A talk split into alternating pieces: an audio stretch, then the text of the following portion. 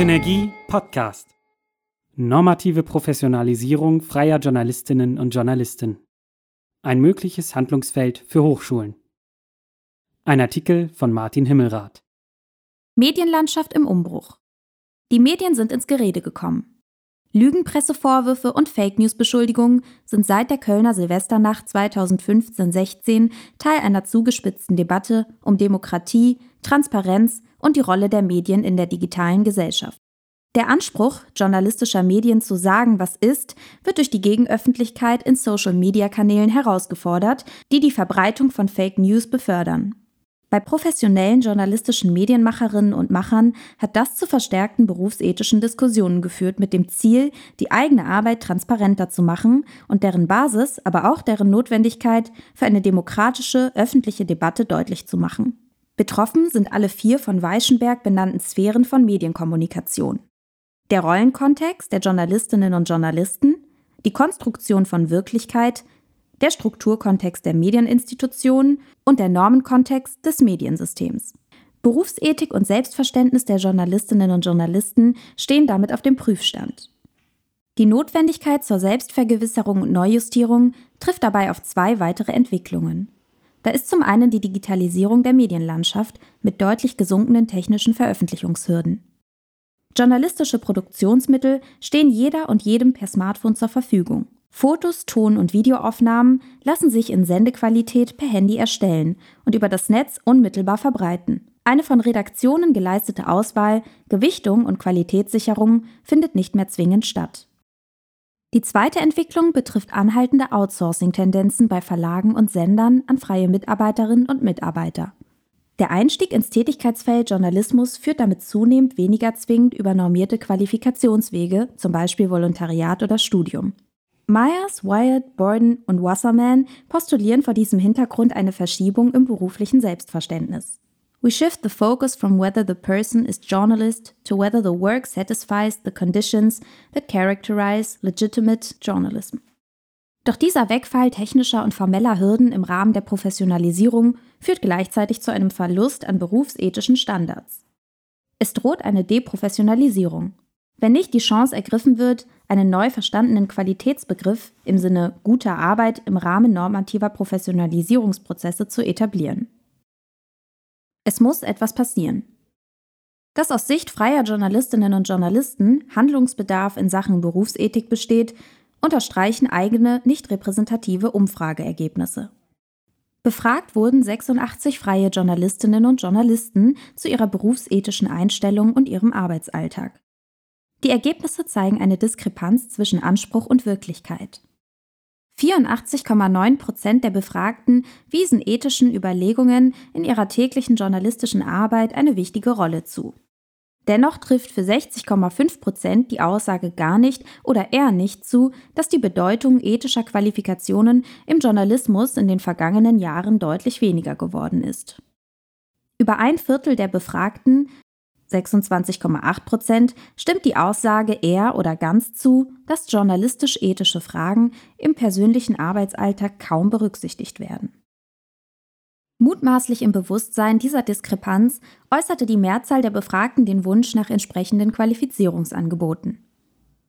Dies wurde in freien Antworten auf die Frage, wie könnte Ihrer Meinung nach die berufsethische Reflexion freier Journalistinnen und Journalisten am besten gefördert werden, deutlich. Eine Auswahl. Sender, Zeitungen sollten regelmäßig Veranstaltungen für ihre Mitarbeiter anbieten. Durch Diskussionen in den Redaktionen und spezielle Angebote der Berufsverbände. Durch regelmäßige Fortbildungen und Problematisierungen.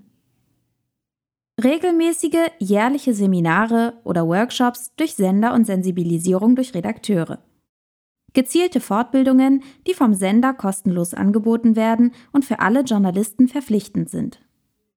Auffällig ist, dass viele Nennungen Qualifizierungsangebote einfordern, die Verantwortung dafür aber bei anderen Akteurinnen und Akteuren gesehen wird, etwa bei Redaktionen oder Berufsverbänden. Weiterbildungsakteurinnen und Akteure gesucht.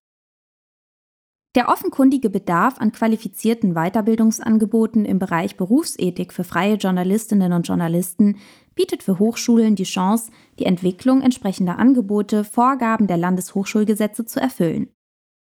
Auch wenn die Zielgruppe hochschulische Qualifizierungsangebote bisher nicht selbst ins Gespräch bringt, bietet sich hier dennoch ein Anknüpfungspunkt, zumal freie Journalistinnen und Journalisten einen überdurchschnittlich hohen Akademisierungsgrad von 82 Prozent aufweisen. Im Hamburgischen Hochschulgesetz heißt es unter 3 Gemeinsame Aufgaben der Hochschulen in Absatz 1 Die Hochschulen dienen der Pflege und der Entwicklung der Wissenschaften und der Künste durch Forschung, Lehre, Studium und Weiterbildung in einem freiheitlichen, demokratischen und sozialen Rechtsstaat. Die Hochschulen fördern die wissenschaftliche Redlichkeit, achten auf die Einhaltung der allgemein anerkannten Grundsätze guter wissenschaftlicher Praxis und wirken wissenschaftlichem Fehlverhalten entgegen.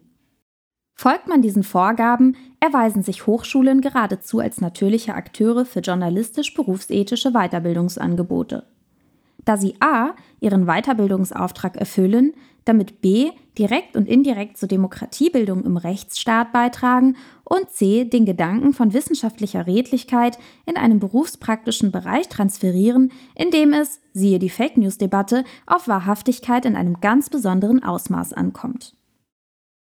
Tatsächlich sind Hochschulen in diesem Feld bereits aktiv – wie die Auswertung einer Übersicht des Deutschen Journalistenverbands und des Hochschulkompasses der Hochschulrektorenkonferenz zeigt. Gesucht wurden berufsbegleitende akademische Weiterbildungsangebote explizit für Journalistinnen und Journalisten. Es scheint also durchaus ein entsprechendes Angebot zu geben. Doch bei genauerer Auswertung zeigen sich die erheblichen Attraktivitätsdefizite aus der Sicht von freiberuflichen Journalistinnen und Journalisten. Bei den meisten Angeboten handelt es sich um komplette Studiengänge. Sie erscheinen nach der Bedarfsäußerung aus der zitierten Umfrage als überdimensioniert, zumal das Thema journalistische Berufsethik hier naturgemäß nur eine kleine Rolle spielt. Die Kosten dürften für viele freie Journalistinnen und Journalisten zu hoch sein. Gebühren für einen Studienabschluss von bis zu 40.000 Euro oder auch Tagessätzen von 690 Euro erscheinen völlig unangemessen, wenn man die Statistik der Künstlersozialkasse zum durchschnittlichen Jahreseinkommen der Versicherten berücksichtigt. In der für Journalistinnen und Journalisten zutreffenden Berufsgruppe Wort lag das Durchschnittseinkommen zum 01.01.2017 bei 20.281 Euro pro Jahr. Die meisten Angebote setzen trotz des Labels berufsbegleitend auf ausgiebige Präsenzphasen. Chancen der digitalen Vermittlung werden deutlich weniger genutzt. Fazit. Im Berufsfeld Journalismus besteht ein hoher Bedarf an berufsethischen Weiterbildungsangeboten. Sie sind notwendig, um die zunehmend auf sich selbst gestellten freien Journalistinnen und Journalisten zu befähigen, ihrer Rolle als vierte Gewalt in der Demokratie gerecht werden zu können. Aufgrund ihrer Situation sind sie allerdings darauf angewiesen, dass diese Bildungsangebote erschwinglich sind, vom Zeit- und Reiseaufwand her überschaubar bleiben und das Thema Berufsethik praxisnah behandeln. Die bisher bestehenden Angebote deutscher Hochschulen erfüllen diese Kriterien kaum. Hier besteht die Chance, durch neue Angebote einen entscheidenden Baustein für eine normative Professionalisierung von Medienschaffenden zu entwickeln.